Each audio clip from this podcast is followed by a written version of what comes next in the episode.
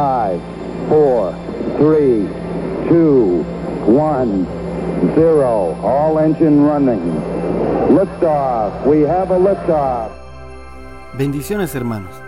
Sé que hemos estado viendo acerca de cómo rejuvenecer y he estado eh, haciendo hincapié acerca de la benevolencia del Señor, porque esta es la clave para rejuvenecer en nuestra alma. Si te sientes cansado, si sientes que, que ya no puedes más, que ya no tienes fuerza para continuar, el reconocer la benevolencia del Señor, primero en nuestras vidas y en nuestra propia historia, y luego también en la naturaleza misma de Dios, es lo que nos va a potenciar, es lo que nos va a hacer levantar el vuelo. Y esto es algo que no, no, es nuevo, es algo que lo sabían los santos, lo sabían los profetas, lo sabían aquellos que caminaron con el Señor. Siempre ellos eran rejuvenecidos, siempre ellos eran fortalecidos en la benevolencia del Señor. Vaya conmigo a Éxodo 33, 18 y vamos a ver la experiencia de Moisés con el Señor acerca de esto. Moisés sabemos que comenzó su ministerio, su llamado o su encomienda, si se quiere decir, a una edad ya adulta y, y, y, envejeció haciendo esto en cuanto a lo externo, pero murió con mucha fuerza. Todos los santos en, su mayoría murieron con mucha fuerza. Estaban ancianos ya en edad, tenían las marcas del tiempo en su cuerpo, pero en su espíritu tenían mucha fuerza y tenían mucho ímpetu y no se sentía gente jubilada. Vamos a encontrar un Caleb que a sus 80 años eh, conquistó el monte que nadie quería conquistar, eh, echó a los gigantes que nadie había echado y él dijo, yo siento que tengo la misma fuerza que tenía cuando entré a esta tierra, cuando el Señor me prometió toda esta tierra. Entonces, la, la, vejez externa no es lo que importa, sino lo que importa es eh, no caer en ese envejecimiento del espíritu que nos obliga o nos lleva finalmente a guardar y empolvar los sueños de Dios en nuestro corazón. Caleb no lo hizo. Caleb se levantó y lo que hizo fue ver cómo Dios había actuado en Moisés, aprender de esto y no envejecer.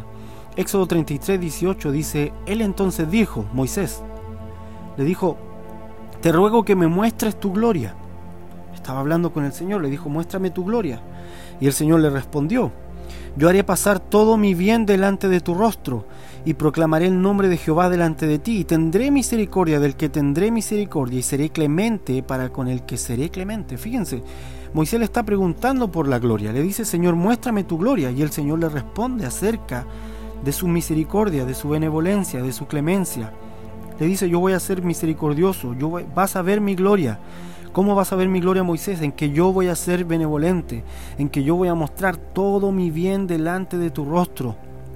Así vas a ver mi gloria, en que voy a proclamar mi nombre, vas, van a notar que yo estoy contigo, delante de ti, en que tendré misericordia de gente alrededor tuyo, del que yo quiera tener misericordia y tendré clemencia de ellos también. Así que Moisés le hace una pregunta directa, le dice, Señor, muéstrame tu gloria.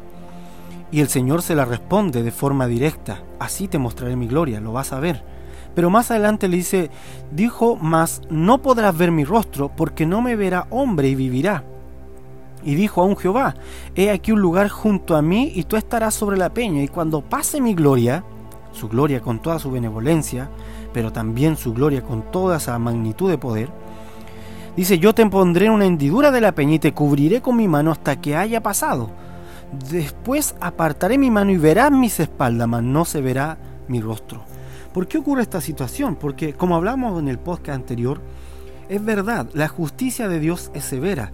Es verdad que la gloria del Señor es estricta. Es verdad que eh, eh, la rectitud, la integridad del Señor es veraz. No se va a mover ni siquiera un milímetro de su justicia hacia ninguno de los dos lados.